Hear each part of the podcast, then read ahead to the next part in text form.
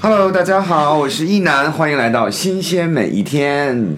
Hello，大家好，我是菜菜。Hello，大家好，我是贝拉。Hello，大家好，我是艾伦。嗯，然后今天的节目呢也非常非常的特别，我们请来了一位朋友吧，应该是这么说哈，更更更贴切一点，和我们大家的关系就更亲密一些。对对对对。哎，这但是这个朋友来头比较大，对来头比较大，然后非常的有才华。对但是我觉得是一位重量级的嘉宾。对啊，超重量级的。这是我们节目做到现在做的最重量级的嘉宾了。嗯，目前为止的最重量级的嘉宾。你说我们是我们帮他介绍呢，还是他自己介绍呢？就我啊们先不用这么隆重啊！压力很大的。对对对，我们那我们什么时候要介绍到我？马上马上，OK，欢迎雨田，欢迎雨田大家好呃，我是雨田，我是唱作人。嗯，然后哦，跟 Alan 是非常好的朋友。对，然后今天初次见到一男，还有两位谢谢。美女，亲 很很那个很友好的姐姐们。友好 一下就暴露了年纪。那说起来哈，这个我们知道你是通过电视节目，然后参加这个中国好歌曲对，那是我参加的第一个第一个节目。那其实我还是按照传统的这个方式来问你一些问题吧，好吗？我想大家可能会更希望能了解一些细节。你当初怎么会走到音乐的这条路来的呢？呃，我爸妈还有我家庭啊，什么都是搞文艺的，都是唱歌、演戏啊，呃，所以我从小就受到了他们的熏陶，一直都是非常喜欢写歌、唱歌，所以《中国好歌曲》是一个呃拼原创的节目。，对，那我就是非常非常呃喜欢写歌，然后我就去呃报名了。你是自己报名的，当时当时是第一次是我自己报名的，但是没有没有中。其实在，在参就是在上台之前，我参加了很多的、呃比赛，比赛但是都都没有成功。嗯，呃，那这我当然不会就是主动去说啊。那 呃，对。就是第二年我参加是第二季嘛，第二季的时候是有一个啊，那个时候是一一位老师帮我推荐的，而那位老师也是呃跟我非常有缘分，他是在我一四年拍戏的时候认识的。他叫张胜峰老师，是一位舞蹈老师，是蔡依林的舞蹈老师。哦。张胜峰就是台湾的，嗯嗯。那位老师，他非常喜喜欢和鼓励的作品我，啊，嗯，然后呃，在第二季好歌曲开始呃要收人的时候，他就帮我推荐了，然后？那一次就就中了，嗯，就导演组就决定请你去，然后参加这个现场的这个就是竞演的活动，是不是？对，而且特别有趣的是，我其实投的一些歌，呃，他们最后选中的还是我就是。呃，第第一年对第一年报的时候报的时候，对第一年他们就说你这个歌不够好，然后第二年就说好了嗯，肯定也是没有好歌了需要有人 有人带进去。对，这个可能比较重要吧。所以很重要，要认识一个好的舞蹈老师，是，这样你在歌唱方面你才会成为一个好的歌歌手啊。啊，那所以说，其实有时候觉得人生啊，真的是充满着各种不同的定数。你想，你用同样的作品，那可能遇到了不同的导演组出来选拔的这些人员，导演组的人员，那你第一次可能你就被拒之门外，第二次你就顺利的。就是被选中，那我觉得其实跟有人推荐不推荐，我觉得这个关系也不是特别大，关键还是你雨田这作品比较好，作品对吧？那个这个是最关键的部分，然后作作品好才能够顺利的进入这个，呃，这个现场的这个演这个选拔的这个当中。那你在整个选拔当中有没有什么可以跟大家值得分享的一些？除了你要创作要演出以外，跟导师们有没有什么样的一些互动？第二季的时候是天雅是蔡健雅的对这一组的，安雅老师，嗯，对，因为我是，呃，其实，在节目当中，呃，我更在意的是，呃，跟老师们吃东西，因为我比较喜欢吃东西。然后，然后汤尼老师他也是应应该说是吃货，所以他才会这么喜欢做做东西，因为他很会烘焙嘛。然后那个时候他他做了很多糕点啊什么的，呃，跟我们学员们一起分享，对，一起分享，但是他做的还是非常的不够，每一个人就差不多一小块。做太少了，就是对。其实是说明东西很好吃，对，然后我跟他，我跟他在聊什么，都一直是在聊什么，比如说，哎，你知道橙子怎么分甜还是不甜什么的，哦，真的吗？对，就是一直会聊吃的东西，然后做做饭啊，还有呃喜欢吃什么口味啊，这是什么菜，这是什么呃马来西亚的菜系啊那些，包括我之后跟就是在参加新歌声的时候，跟我的第二位导师就是杰伦老师，嗯，周杰对，伦，我们也是主要的就是 聊吃聊吃的，我觉得你真的是蛮幸运的啊，对，参加两次的，就是在内地的两次的这种大型的比赛，因为比赛本身就是很受关注的比赛，嗯。而你第一次是在。天天雅就是蔡健雅那一个组，然后是跟蔡健雅有过比较，就是深入的了解和接触，然后第二次在第二次是对周杰伦，也是被杰伦就是觉得很看重你的这个在音乐上的天分，嗯，但但我我说个题外话，好像你们光聊吃的，聊音乐吗？啊聊音乐有吗？哎好像聊比较少，我知我可以这么说吗？以后原来中国参加这种节目，这私下跟导师聊的都是吃的，对，要找好的舞蹈老师，还有要懂得吃。吃，对对嗯，这样你在歌坛才会发挥的比较好，路途才会比较走的比较顺。对的，对的，对的嗯，其实，呃，我比较幸运，是因为他们两位老师是第一个，就是可能对我的歌有共鸣，呃，对对我的唱或者我的歌有共鸣的两位老师，因为他们都是第一个按按那个按钮的，嗯，对，所以我很相信，就是第一第一个那个感觉，就他他对你的第一感觉就是你觉得这个是非常靠谱的一个老师，起码他不用考虑再三或者怎么样，他就就是就人怎么说，就是人和人之间有一个心灵上的一个默契，所以他能够在同一第一时间按下来，对，那个就对你是感觉，那个灵魂上面的，对那个契合的部分嗯，对，因为羽田当年参加新歌声的时候，其实他那个根据那个赛制嘛，大家应该都清楚，他其实是四个老师都选了他。我当时还是觉得，如果是我呢，我不一定会选周杰伦。嗯，我为觉得什么呢？周杰伦会比较忙，他哦。他的确是很忙，我会选那英，那也忙。因为第一呢，那英那英还好吧？忙，他这个每天这个打麻将对对，这个这个真的是，这个我太了解他了。因为我是我是这么想的，第一，那那英相对来讲比较喜欢男孩子，雨田呢又长得这白白净净的，就是很讨人喜漂亮，对，比较比较讨人喜欢的一点嗯。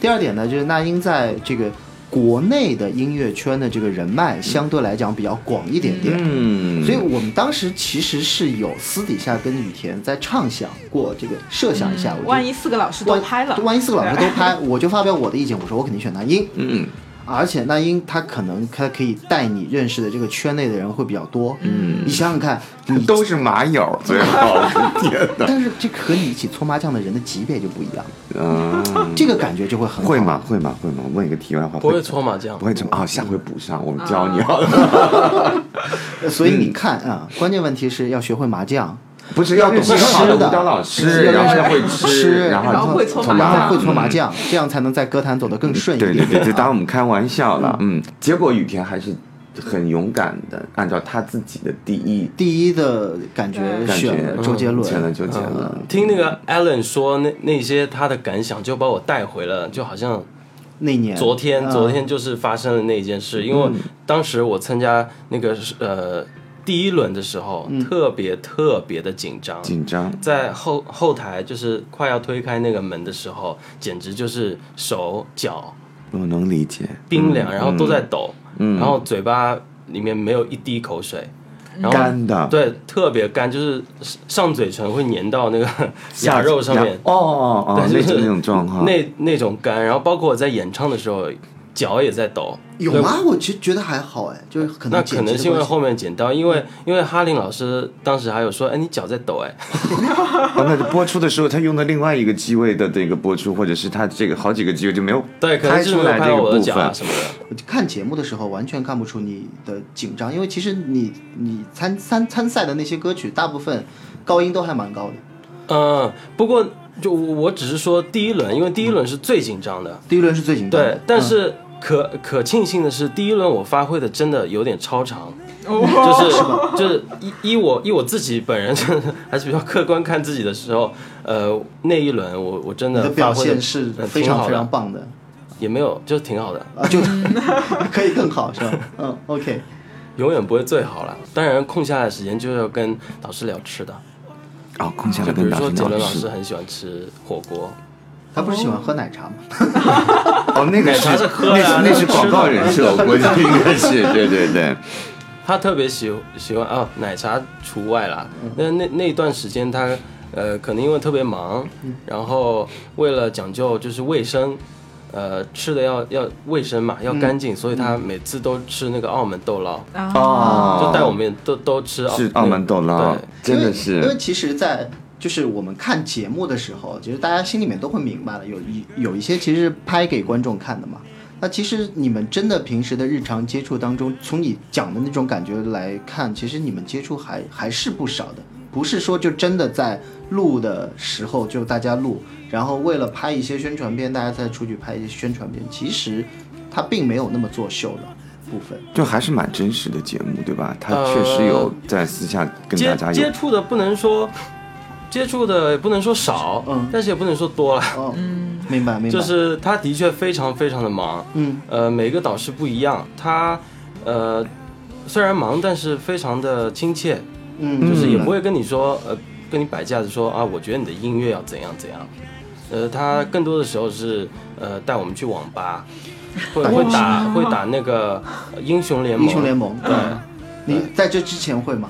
不会，在这之前前我。嗯，我以前是呃，以前没有玩过英雄联盟，但我现在玩王者了。啊，明白，这是一个战略体系下面的游戏。就做做创创作歌手还要有这么多功力吗？天哪！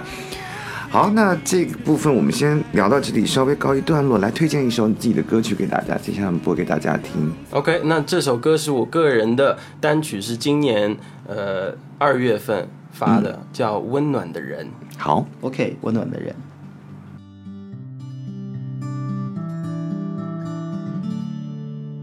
你好吗？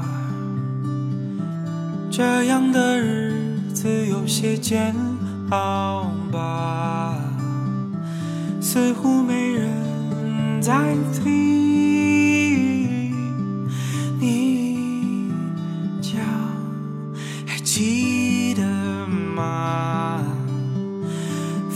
是怎么跟你说的啊？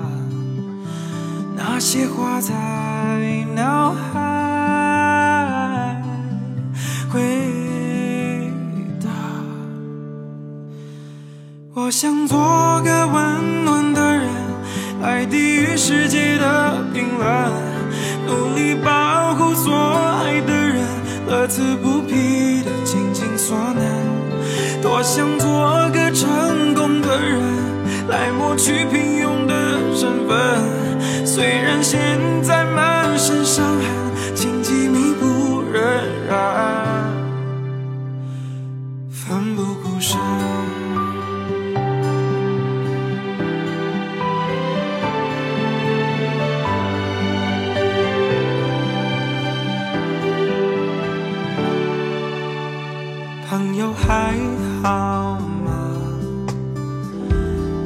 生活没你想象的简单吧？还记得那首歌怎么唱？越渺茫，越越要往前闯。我想做个快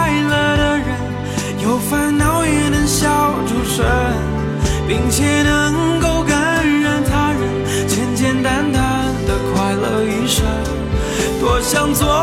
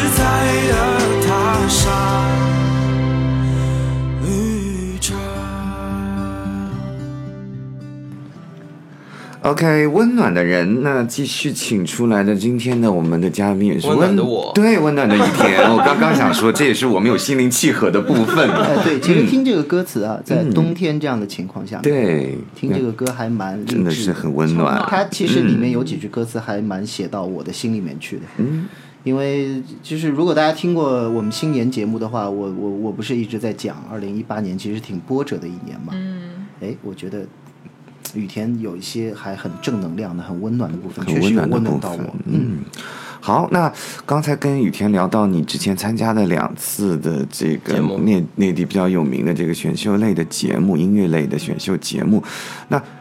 后面肯定还会有很多的演出嘛，你们就是为了这个节目也好，或者是有一些人邀请你参加演出，这个其实我可以跟大，你可以跟大家分享一下参加演出的一些经历，因为并跟比赛的这个表演是完全不一样的，应该。那当然，比赛的话会有，就是很多规则，会就是什么话不能说，什么事情不能做，都帮你规定好。但是呃，参加那个像杰伦老师的演唱会，还有呃。有一次澳门的像群星演唱会之类的，那也有跟杰伦老师合唱。那这样的经历，我觉得是非常自在的，当然是很荣幸，但是更多的是很自如的就可以表现自己，跟他一起唱啊，或者是跟他一起互动，非常快乐。呃，就是你们那个群星的演唱会，我知道是每个学员都会有自己表演的部分，然后你也是跟、呃周杰伦有过一些合，呃就是台上的合唱。那他个人的演唱会，你是担任过嘉宾是吗？嗯，对，那这个我觉得真的是好难得的一件事情哦。非常非常难得。对，我觉得一般人都是花钱听演唱会，很少有人不花钱在台上听演唱会。这个，我觉得这个不是重点，我觉得重点是说，最重点的是周杰伦他一个对音乐品质这么要求高的人，他请你去做他的演唱会的表演嘉宾。我这么 low 的一个人，没有没有没有没有没有没有没有，就是我觉得你肯定是你在音乐上的追求和你音乐才华，包括你在演唱方面的，就是你自己的优点，我觉得吸引到周杰伦。嗯，因为呃，可能不是每一个呃参加这个节目的学员都都都热衷于自就是自己写歌啊什么的，然后他可能就嗯。他就喜欢就是喜欢创作的这这这个学员应该是。嗯，对，但是私底下，因为呃，我第一次见他，他对我说的话就、呃有一点伤到我，然后后后后来我 他说了什么？就很很规规矩矩的，就是不敢不敢多说一些话，因为我们在吃饭的时候，他当着就是我们大家就十二个人，就有学员有他的团队啊什么，他就。那个时候我们都不了解彼此嘛，然后他想要可能想要认识我一下，然后他就在饭桌上就说：“哎，那个呃，雨莲，呃，还还蛮像的。还蛮像的。哎，你是不是处男？哦哦，然后就是呃，这个然后然后你说什么呢？然后当时我傻掉啦，啊肯定就是傻掉。然后我想，为什么你会说这样的话？问这个问然后题哎，因为你就是哎，你好像很害羞这样，哎，很清秀。那然后我，然后当时我就特别不爽，嗯就特别不服，我就说没有啊，我做过很多次啊，而且我还特别脏。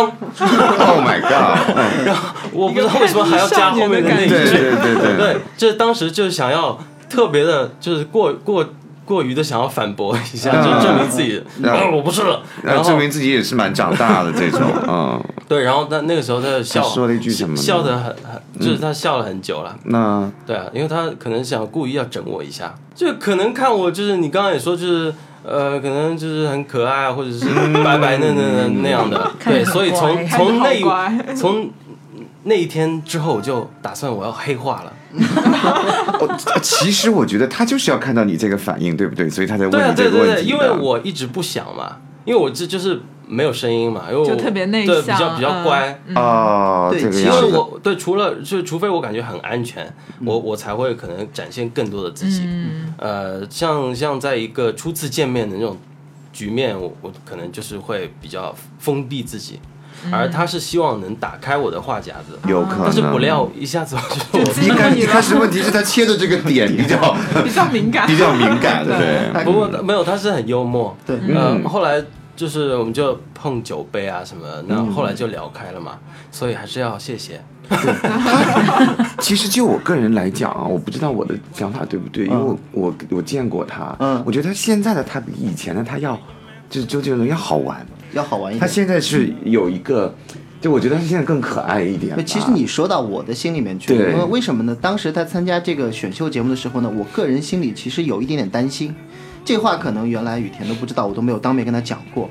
因为大部分的要参加选秀的歌手，他其实是要相对来讲性格比较更夸张一点的，嗯更有一点表演型人格的，啊，更有故事的，或者本身的就是自己的东西，它更奇奇怪怪一点，会吸引到观众们的注意力。那雨田其实就是一个很简单的，就唱歌音乐的唱歌很好，然后作词作曲喜欢写歌的一个人。嗯那这样的一个人，他其实去参加选秀节目，可感觉有点吃亏哎。对我就会担心他会就是没有秀点点嘛。对，包括其实本身后来节目组安排的那个事情，其实也会问他，嗯，造成了一点困扰吧？我觉得。呃，对我对我的家人好像有造成更大的困扰。嗯对我自己本身可能其实。呃，我呈现出来的感觉，就是包括节目组想要我呈现出来感觉，都是一个比较乖，然后就是很孝顺，然后就是话也不多的一个男生。嗯，节目组给你的一个人设是这个样子的，其实还是有自己活泼的，然后对对对有就就比较没有，其实我很黑化，哦真的吗？其实你很脏，没有，对，其实我特别脏。我明白。没有，这几年就是、呃历练的东西也比较多，所以没有，我一直都都更 care 就是 music，嗯音乐是我最 care 的东西。嗯然后可能我在节目上呈现出来的那个样子，嗯那只是表面，而且也没有办法去呈现更多的东西，因为那毕竟是一个大家就是关注度特别高的，所以有很多的很多一些动作，很多一些话都不能说。那在节目当中，呃。他们是希望我成为一个非常就是孝顺的，因为我为了我、嗯我的外婆嗯而来到这个节目。但实际上你是因为你对音乐的追求为，了我的三舅。没有，就是我外婆都有跟我呃一起参加，就是她一直在观众席，然后她也她是一个非常夸张的人，她倒是非常适合参加那个 真人秀，这个部她特别分是吗？特别的热情，然后导演们都特别喜欢她，啊就因为这样导致就是可能这个亲情牌打得太激烈了，嗯然后在网上对呃 网上啊还有观众啊什么都都有一些呃反面的那个嗯反应。对，当时那个骂声还蛮大的，因为嗯那几年我们再回过头来想，好像所有的选秀类的节目都不只是音乐类的，所有的选秀节目都是苦。都是苦大仇深，都先得说一段怎么着了，这个爸爸怎么样了，那个妈妈又怎么样了，我从小怎么样了？哎呀天哪，真的是，然后就你有梦想吗？对吧？对对对对对，都就千篇一律嘛，都是这个样子。但好像就你没点什么事儿，你是不能站上这舞台的。，对你上台不哭，你不打一个苦情牌，你没有办法做对那个节目。嗯而且就像雨田本身的这个，好像没有其他的牌打，那怎么办呢？节目组跟你讲的，你就打亲情牌嘛。那那就变成这样的一这是一个节目运作的需要。对对对对对其实我其实最更应该关注的还是对音乐的本身的。对啊，我觉得你一个唱歌类的节目，对吧？我们撇开它是不是选秀不讲，唱歌类的节目就很简单，就唱嘛，就是比唱功好不好嘛，对吧？你们完全没有必要，就是哎呀，我也不知道怎么，可能这个导演组觉得这样的收视率会比较高一点点。可能是要安排一下这个人设的。不过这个时代已经过去了，我觉得你现在在打这个牌，现在大家哪怕是真的，都不是人设的问题。多了，对对，嗯嗯嗯嗯。好，这个我们刚才聊了一个题外话啊，就正好扯远了，扯到这个节目当中的人设。那在参加完了这些这个你们的这个比赛呀、演出之后，后面你又做了一些什么呢？呃，参加完这个这些节目之后就，呃，我到现在还是比较就是属于独立的音乐人嘛。嗯那我的初衷是要写歌，那写给自己也好，或者是给别人，嗯那呃我都非常 enjoy 这个事情，所以呃结束了之后，那我就回归就是做原创的事情。那你我我可以问你一下，就说你第你自己第一首歌是什么时候写的吗？第一首歌是十五岁吧，就很小的时候就写了。十五岁算很小吗？八岁才算很小吧，十五岁就是青青春期啊。青春期，我明白你的意思，但是我觉得十五岁写歌应该是一件，我觉得对我来讲是一件很了不起的一个事情。给你三十五岁，你也不一定写得出来。写词我 OK，写曲我肯定是不会的对对天赋这是一个天赋。呃，因为从小学钢琴，然后就想要表达自己的就是想法，还有那个，因为你知道青春期会有很多己很多乱七八糟想法，躁动的对心，嗯，对，什么事情都是大惊小怪的，嗯那呃就要把这样的情绪给给写出来出来、唱出来，你你你很享受在创作中的这些过呃，非常享受，跟做爱一样。哎其实真的男生我不知嗯道，青春期就说我小时候是会一一个乐器的，这个乐器呢叫长笛。我跟你是学了一个东西，好吗？我特别特别后悔，嗯为什么呢？因为在我的青春期当中，这个乐器完全没有帮到我任何的忙。也没有帮到我任何忙。所以我觉得会钢琴的男生和会吉他的男生是，其实在青春期非常非常招女生喜欢的。因为啊，你不是说这个东西有没有帮到你这个这个追女孩子？我觉得就是说，你让我用长笛去创作一个东西去表达，可能是非常难的一件事情。长笛也可以帮到你啊。就比如说你你站在屋顶的就是这一边，然后你吹着长笛，然后他在屋顶另一边，就长笛就是一个很弱的乐器，但是你想想看，钢琴哎，就是一帮女生坐在那里，大家都十几岁，我弹一个钢琴，然后像雨田一样，我又能唱首歌，我操，迷死人了。这多其实我觉得主要你没有办法一边吹长笛一边唱歌，但你可以一边弹钢琴。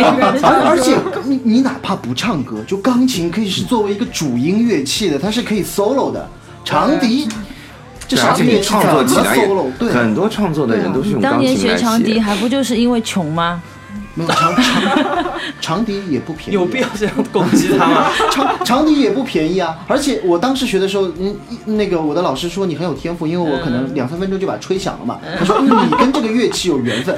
我现在好后悔啊！可我觉得你你老师在忽悠你去学长笛吧？对呀我我是第我是当时就吹响的啊，钢钢琴不就是更帅吗？你他在钢琴上唱一首歌，还有 guitar 也是。对啊嗯其实其实还有一个乐器就是打鼓，也非常的。哦，对的，对他们呈呈现的是不一样的，鼓是那种很猛的感觉，对。然后吉他可能就是有呃很随性的那种，有一点那种浪子的感觉，对对对流浪的那种人。然后钢琴呈现就是比较温柔，然后高贵的这种，对啊，对，长笛就一个很。娘的形象啊。长笛就是诗人啊，诗人，哦哟，黄药师，对诗人，对对的，可是你要往那个方向发展。可是女生，你你想想看，很简单，我吹长笛，你弹钢琴，女生听什么？对吧？你就给他们一个选择，他肯定跑旁边听弹钢琴的嘛。钢琴一看就富家子弟又有钱，对吧？你家里买一个长笛，比家里买一个钢琴就不一样嘛，一看就家里有矿嘛。哎，说到你第一首歌，你第一首歌是不是写给女生的？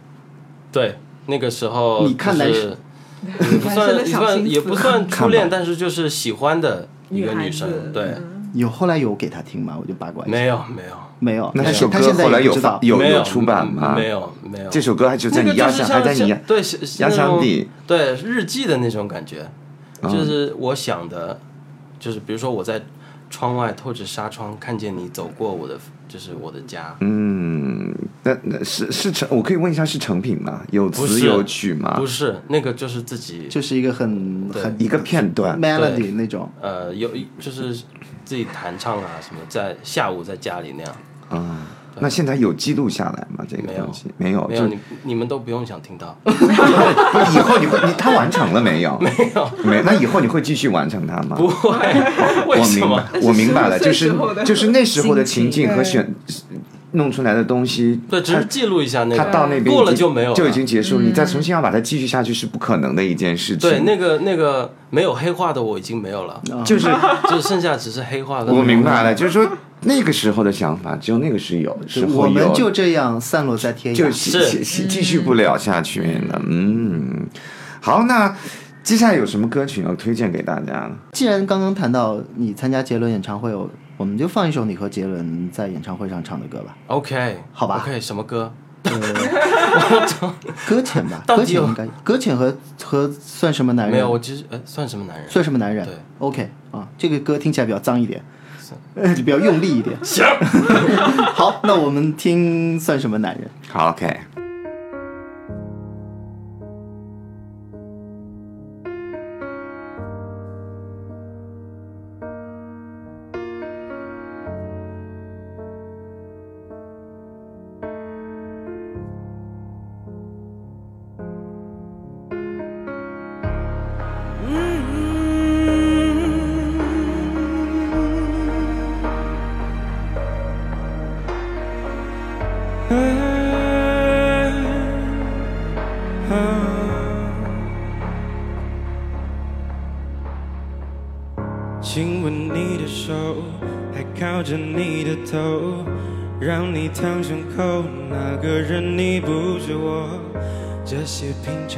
举动，现在叫做难过，嗯，难过。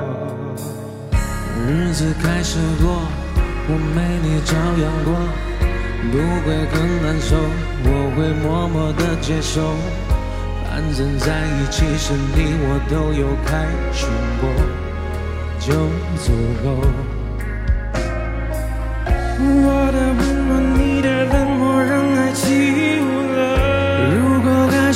在起雾的城市模糊，还是个清楚。算什么男人？算什么男人？眼睁睁看他走，却不闻不问，是有多天真，就别再硬撑。期待你挽回，你却拱手让人。你算什么男他，却不敢叫他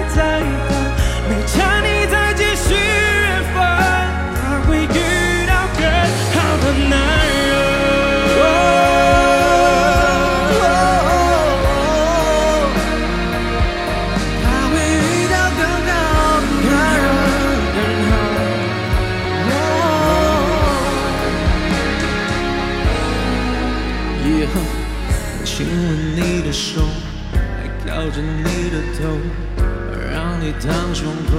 那个人已不是我，这些平常的举动，现在叫做难过，哦，难过。日子开始过，我没你照样过，不会很难受，我会默默的接受。反正在一起时，你我都有开心过，就足够。的温暖，你的冷漠，让爱起雾了。如果爱是画在起雾的城市模糊。还是个清楚。哦，你算什么男人？算什么男人？眼睁睁看他走，却不闻不问，是有多天真？就别再硬撑。期待挽回，你却拱手让人。你算什么男人？算什么男人？还爱着他，却不敢叫他再等。没差你再继续缘分，他会遇到更好的男人。你算什么男人？算什么男人？眼睁睁看他走，却不就别再硬撑。期待你挽回，却拱手让人。你算什么男人？算什么男人？还爱着她，却不敢叫她再等。没差你再继续缘分，她会遇到更好的男人。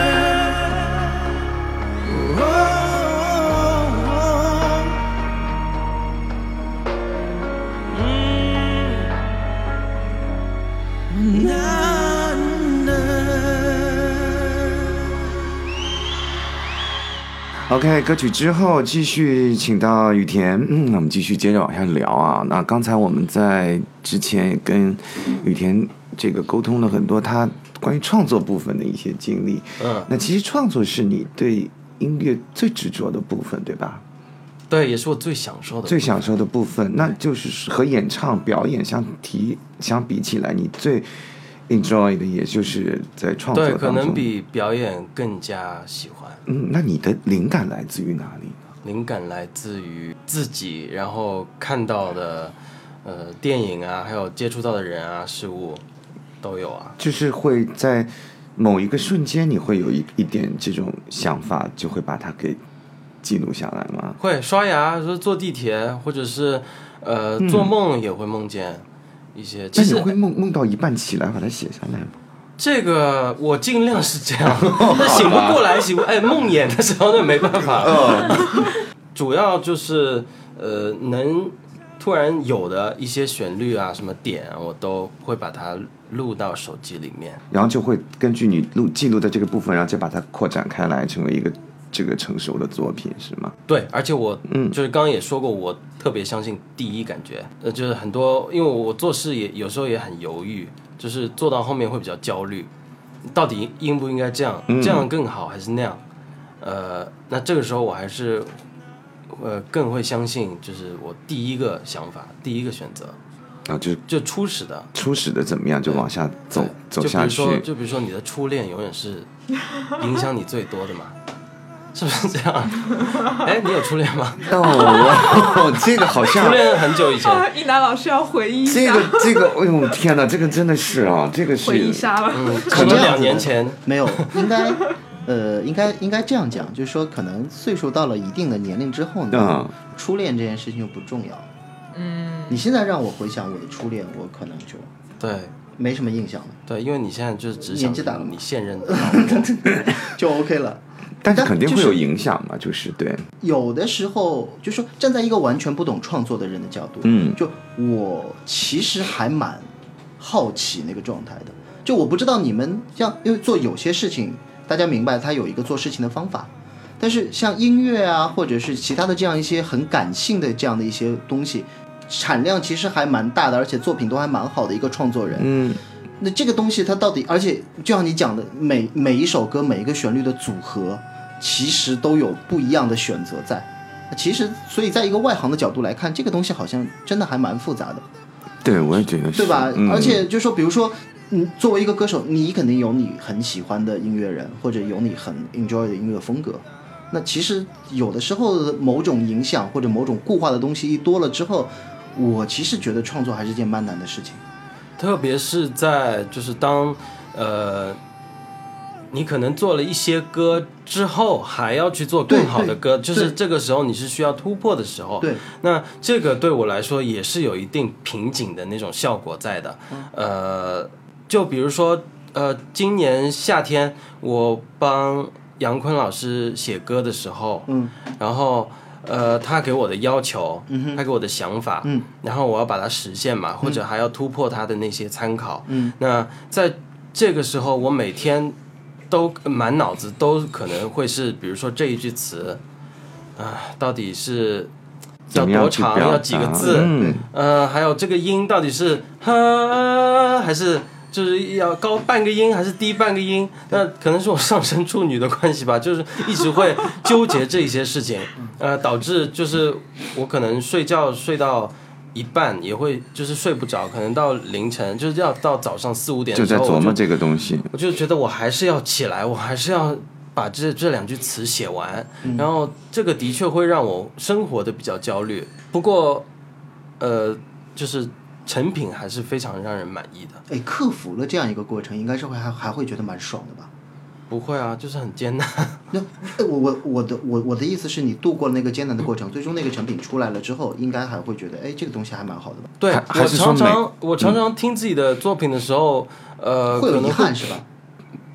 还好还好，还好，我都会觉得哇，怎么怎么写出来的？哦，我明白。明白了，，我是说，我的意思是说，我好像都记不清我到底是怎么琢磨出来创作的这细节已经对，没有没有那么嗯，清晰可能的在脑就不会海中。记得了。呃，就会觉得，哎，这个这个旋律我都不太记得我到底是怎么创作出来的。这个我我我想别人可能理解不了，只有我自己可以懂这可以种东西有我知道我在自己在说什么。嗯，那你现在就是在整个的这个创作已经进入到一个，你我我可以用这个，比如说不行，不是 你不能有那个我家境吗？我不是家境巅峰也不行。巅峰肯定是我，当然希望你有更好的这个成绩，就是会不会渐入佳境了？一个还是说跟保持原状我希望保持原状，哦，就希望很平和的这样把它一步一步我我进行下希望去。我希望呃，我写出来的东西都是都好像是初学者，就是刚刚接触的时候写的为什么呢？那种新鲜感，嗯，那种啊就是我感觉好像没有什么可以控制我，没有什么规则可以制止我去做一些事情，做呃做一些选择。不用不要有一个固化的这个应试应试的东西在里面，我也不要，对我也不要为了呃别人的呃他们的 taste，他们的口味，嗯。或者是我自己就经历了那么多事情之后的一些很多的顾虑，然后那些我觉得是特别讨厌的，嗯。呃，所以我希呃我希望我一直做音乐的时候是保持最原始的嗯，嗯，状态，这对初心，那你也跟初心。初心很重要，对。那你也跟很多呃知名的这个歌者啊，或者是音乐人有有合作了。现在，那你跟大家分享一下，你跟哪些艺人呐、有一些什么样的合作？我想很多的朋友都会非常有兴趣啊。OK，、嗯那因为在参加节目之后呢，我我其实并没有更好，因为我原来有一个有一个那个经纪公司，他们跟我有矛盾，然后呃有一些那个呃和解的解约的那个纠纷，啊，合约纠纷，嗯。那个纠纷持续了非常呃长的时间，嗯，那在这个期间，我可能不方便接很多商业的活动，也很多这目前的活动，嗯嗯但是还好我我会写歌嘛。那呃，在巧合之中，我跟一个台湾的资深的呃，应该是金曲奖的评委，他也是一个制作人，然后呃，我有跟他分享我的歌，但那个时候我还没有怎么就是进入那个卖歌给别人的那个那条路里面，因为我只是 focus 在我自己。嗯，但那个时候过得非常难过，因为有有很多事情在身上，有很多问题。那他就说：“哎，我这些歌我帮你投了，我帮你就是给别人听了。嗯那他扮演了一个很重要的，就是像桥梁的，或者可以说是贵人的那种角色。因为两个星期之后，我我就说 OK，那你投就投吧。然后他就说：哎，徐佳莹她要了，他，他很喜欢我嗯拉拉的歌，嗯。呃，那我就说啊，是这样的，嗯，我没有想到，那他说要保留，就是要先先预，就是预留预预留预定着。预，定。那过了很久之后，呃，他决定要了那一首歌了，嗯。然后那个时候对我来说就是雪中送炭的那个感觉了，因为那其实是一个对你来讲可能，呃，并不是你本身的原因，也不是本身音乐创作的原因，有些事情能够打扰到你，但是突然有一个别人的认可，而且还是一个不错的一个认可，其实，嗯，在我特别焦灼需要帮助的，就是特别迷茫的时候，嗯，有这样的一一个机会，而且是，呃，非已经受到很很多人肯定的业内的那个呃艺人还有创作人，对，因为呃，雨田可能不好意思讲了，因为其实你当时的那首歌投给拉拉的，呃，那首歌叫做《灰色》，灰色，对。那首，歌叫《灰色》，嗯。呃，首先，拉拉的那一张专辑是台湾金曲奖的最佳音乐专辑，最佳流行音乐专辑、啊。对所以你的作品能够来在一张最佳年度的最佳流行音乐专辑里面占据一席的位置，很就就很棒了，很不错。第二点要值得再往上夸一夸的是，金曲奖每年有一个开场的秀啊。今年的那个开场的，呃，也不是今年，去年了，因为录节目是今年的事情。呃，那个开场的秀是萧敬腾来唱的，然后萧敬腾选了这首《灰色的歌》作为对你还要转发给我作对，作为作为开场秀的当中的一个部分。嗯然后我当天晚上我在看金曲奖，我就超兴奋，然后我赶快发微信给雨田说：“哦说你你知道吗？好棒啊！这个，呃，当然了，我觉得如果有机会的话，你应该自己去唱一个这个版本，我觉得说不定跟萧敬腾能唱出不一样的味道我 我再夸一下啊，拉拉是凭这张专辑得到的是台湾地区第二十九届金曲奖的最佳女歌手奖。啊而《灰色》这首歌对于这张专辑的重要性，就是它是整张专辑的第二波主打歌曲。哦，你看这专业的人士夸的夸的夸的这么漂亮啊！我准我准备把我前面夸的那段全全剪掉。不用不用，我觉得 这这应该保留下来。后面可不可以再录一些夸我的这些话？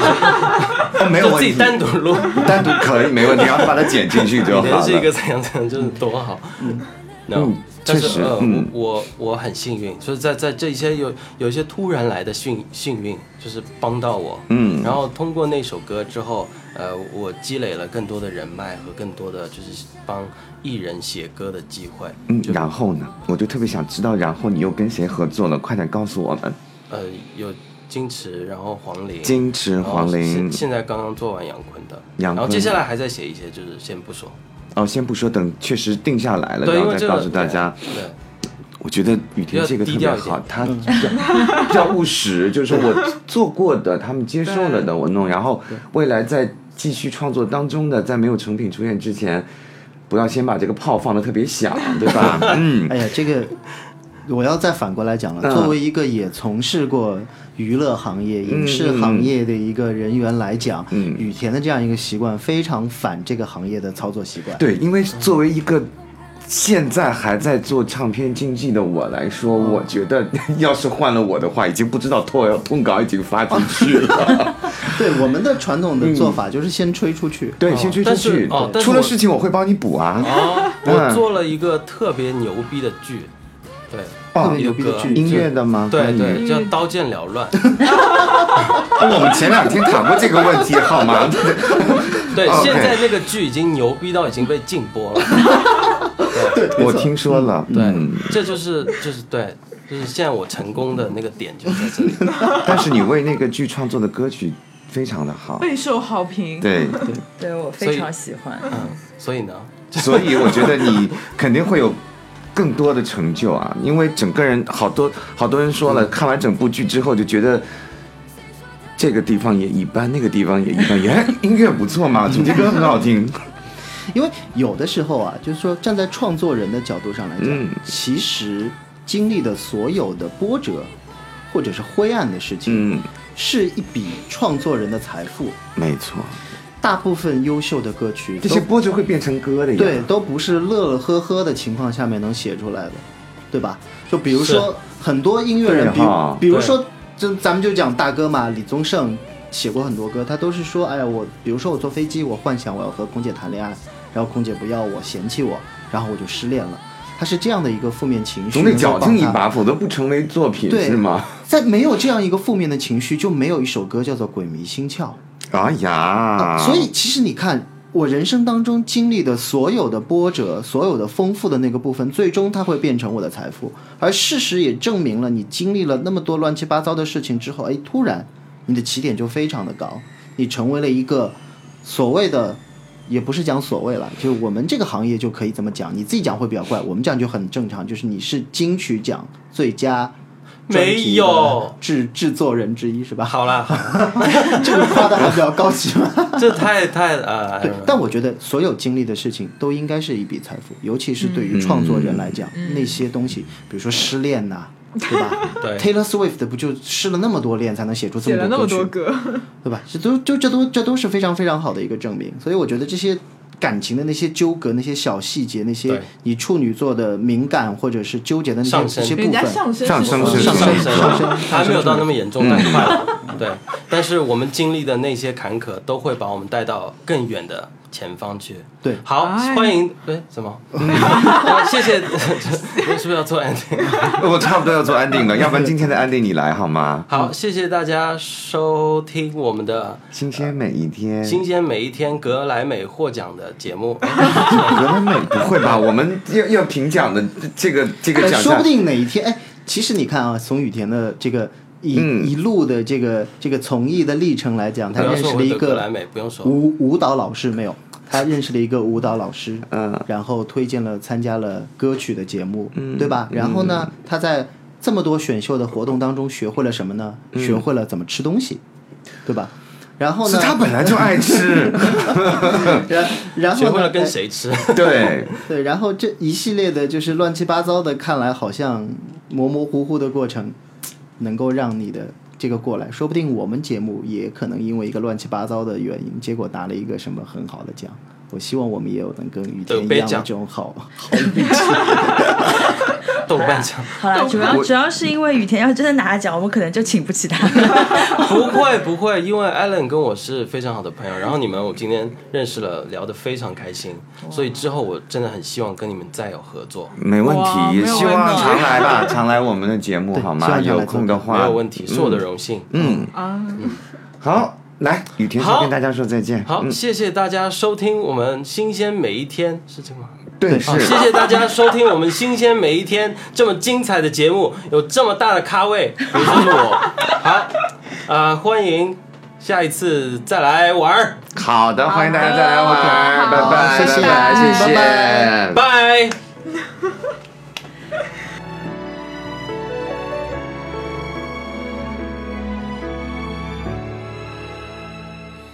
清晨舍不得醒的美梦是你。Hello，啊、欢迎大家来到我们的宇宙天气板块。那上一期节目里呢，我给大家做了一个水星的全年预告。那这一次呢，我会跟大家讲一讲金星啊、不知道大家还记不记得一八年底的那一次金星逆行啊、可能给大家造成了很多麻烦，所以可能大家会想，哎，一九年金星会逆行吗？那给大家讲一个好消息，二零一九年全年金星都在顺行，所以没有逆行的这样一个状态。啊、而且其中在一月份和十一月份，金星先后会与呃木星在射手座合相。那这个其实对于呃命主星为金星的，比如说天秤座或者是金牛座来说，金星全年的顺行对你们来说就是一件非常幸运的事情。那金星逆行的规律呢，基本上是十八个月逆行一次，所以下一次的金星逆行会出现在二零二零年的上半年。那金星呃全年的顺行肯定是对太阳也好，上升星座也好，在金牛和天平的同学们都非常的友好。那么此外呢，大家也可以观察一下你的金星所落座的你的宫位。那呃，建议大家可以多花一些精力在这个金星落座的宫位上面，可以多付出一些精力啊、我想我相信大家可以从中得到更多的爱与美感的一个体验。那么啊、下一期呢，我会跟大家讲讲别的行星在这一整年里的一个表现。那我们下一期再见啦！